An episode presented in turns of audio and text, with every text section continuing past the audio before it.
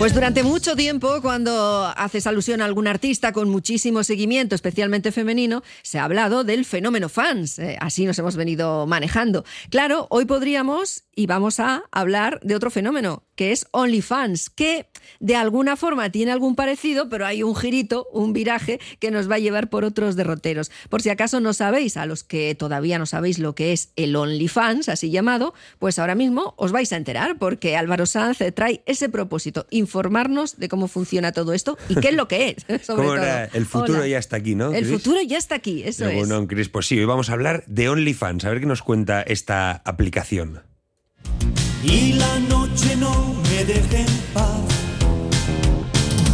Cuando sienta miedo del silencio, cuando cueste mantenerse en pie, cuando se revelen los recuerdos. Durante los meses de cuarentena, la creatividad en redes sociales llegó a límites insospechados el famoso reto del papel higiénico, los doblajes de personajes de la que se avecina en TikTok, las recetas de pan casero, los desfiles de disfraces o la plaga del resistiré que estamos escuchando ahora mismo copaban las pantallas de nuestros móviles, que se convirtieron en la principal vía de escape de muchas personas durante la pandemia. Y como es lógico, otro gran número de personas empezaron a buscar maneras de monetizar el tiempo que pasaban encerrados. El éxito en plataformas como YouTube depende en gran parte del talento que se tenga para crear contenido. Y ante la falta de talento es cuando sale a la luz OnlyFans. Oh.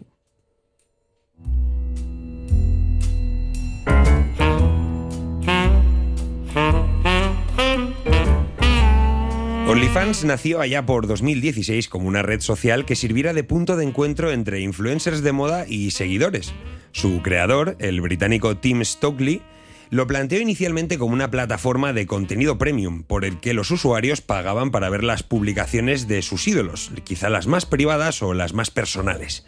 Sin embargo, en 2018 la red social fue adquirida en un 75% por Leonid Ravinsky, propietario del sitio web de sexo en vivo My y la página web cambió de rumbo y se convirtió en lo que hoy es, una plataforma para adultos donde los creadores de contenido comparten imágenes o vídeos eróticos o sexuales, siendo estos el principal reclamo de la red. Los influencers, músicos, actores o caras conocidas que utilizan la red social consiguen generar ingresos con estos contenidos, que perciben directamente de sus seguidores o de la función de pago por visión. Y quizás por ello cabe decir que durante los meses de la pandemia, OnlyFans pasó de los 20 a los 120 millones de usuarios registrados. ¿Qué salto? OnlyFans era una plataforma que existía desde el 2016 y hasta que fue lo de la pandemia no tuvo el boom. Entonces, evidentemente, al estar más tiempo en casa, tener más tiempo, aburrimiento, etcétera, sí que sí que aumentó el volumen y yo creo que responde también a, una demanda porque en otras plataformas el contenido está bastante más censurado y hay creadores de contenido que querían compartir cierto contenido y yo creo que esta plataforma al permitir ese tipo de contenido pues eh, hace que aumente ¿no? El, la gente, los usuarios ¿no? que quieren compartir ese contenido. O sea, en un principio no se hizo para subir contenido pornográfico como mm, yo creo que hoy en día es de lo que se le conoce, pero al ser la única alternativa de plataformas de tipo suscripción que permitían subirlo, pues como que ha tenido auge por, por ese motivo.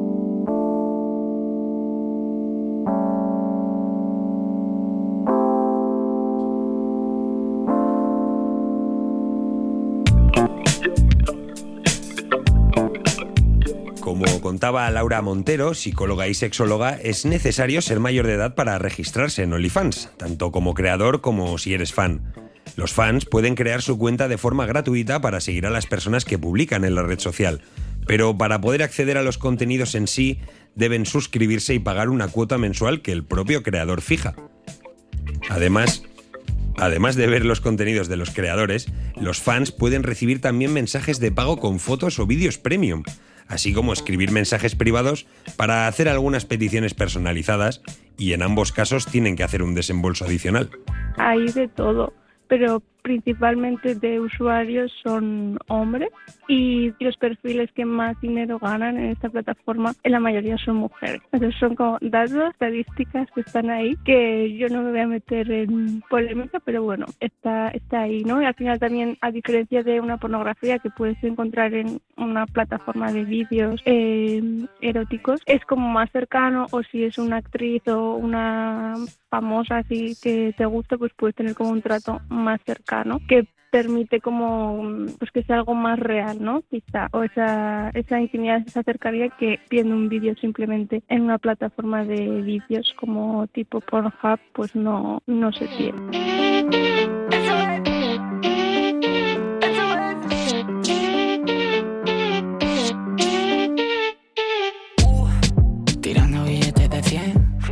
En el caso de los ingresos, los creadores reciben el 80% de los mismos por sus contenidos, incluidos mensajes de pago y propinas. El 20% restante se destina a procesamiento de pagos, alojamiento y otros servicios adicionales. Los precios que pagan los fans o seguidores pueden variar desde los 4,99 dólares, unos 4 euros aproximadamente, hasta los 49,99 dólares, que serían unos 42 euros. Pero suponiendo que un solo creador suba contenidos diariamente, la cuantía mensual puede resultar realmente escandalosa, gracias a los ingresos por los mensajes de pago de hasta 100 dólares y las propinas de hasta los 200. Qué generosidad, ¿eh? ¿Cómo va la gente en Madre OnlyFans, mía, eh? tanto. Es la app de ricos. Sí, sí. Eh, si tiramos de un caso real, eh, podemos nombrar a la actriz estadounidense Bella Thorne, que conocida por su participación en diversas series de Disney Channel, que además se adentró en la industria pornográfica, que esta actriz llegó a ganar un millón de dólares en las primeras 24 horas tras su estreno en la plataforma, y ya cuenta con más de un millón de seguidores.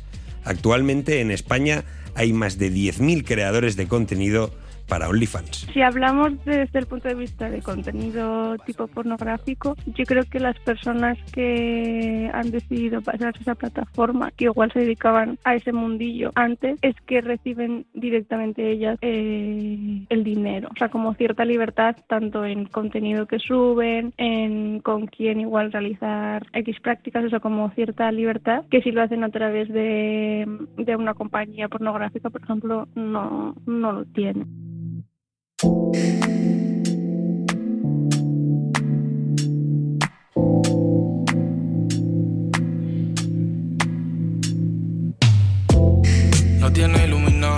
El fenómeno de OnlyFans ha dado pie a toda una serie de reacciones por parte de distintos medios y personas.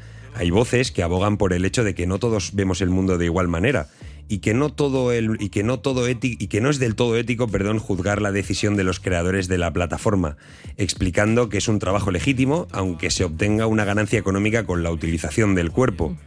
Se trata sin duda de un tema delicado y otras voces tienen una visión opuesta al tema. Algunos medios lo califican como una uberización del porno y plantean la duda de si la plataforma abre puertas hacia la explotación sexual, sobre todo de la gente más joven que puede ver en ella una forma fácil de ganar dinero. Evidentemente, yo creo que algo que, mm, que mucha gente relaciona ¿no? de esta plataforma es la, la explotación sexual. Y cuando hay contenido erótico, contenido sexual, yo creo que siempre se enciende, hay una moral diferente que si es otro tipo de contenido, ¿no? O sea, como las alertas son diferentes. Y en este tipo de, de plataformas o este tipo de contenido es difícil saber si lo haces de forma libre totalmente, ¿vale? Porque mm, muchas veces, o sea, en la pandemia hay bastantes reportajes que lo vieron como un recurso fácil para sacar dinero en ese momento y vieron que tenía buen resultado, ¿no? Y se sumaron a, ello e incluso hay gente, ¿no? Que vive de eso o que su principal ingreso es ese. Entonces, eh, yo diría que sería más que el tipo de contenido o, o por qué decides eso, es desde dónde lo haces. Es decir, lo haces desde una necesidad económica, por ejemplo, o, o es que es algo que te apetece hacer y lo haces porque, porque te apetece y puedes ganar dinero. Bien, ¿no? O sea, igual, y ya no te hablo de vídeos, sino igual más de contenido más fotográfico, eh, fotografía erótica, que igual en Instagram o en otro tipo de plataformas no puedes compartir y a ti te gusta compartir fotografía erótica y lo ves también como una alternativa. O sea, yo diría que no es tan importante el qué comparte, sino el desde dónde lo haces.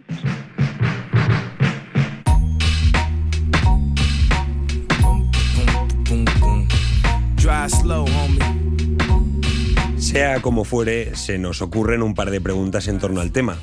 ¿Realmente es una decisión libre el enseñar el cuerpo para recibir una remuneración económica? Y si se pudiera obtener los mismos ingresos por otra vía, ¿optaría también el creador por hacer este tipo de contenidos? Preguntas que nos deja OnlyFans, que bueno, aquí es para la opinión de cada uno en estos temas controvertidos.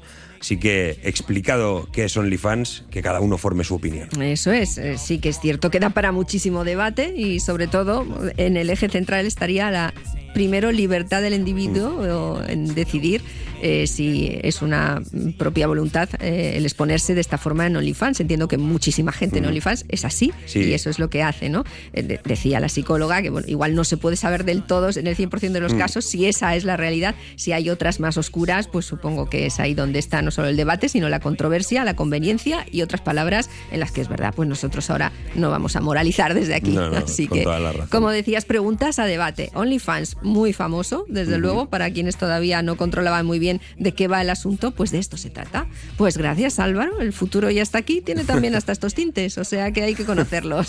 agur. Agur, agur.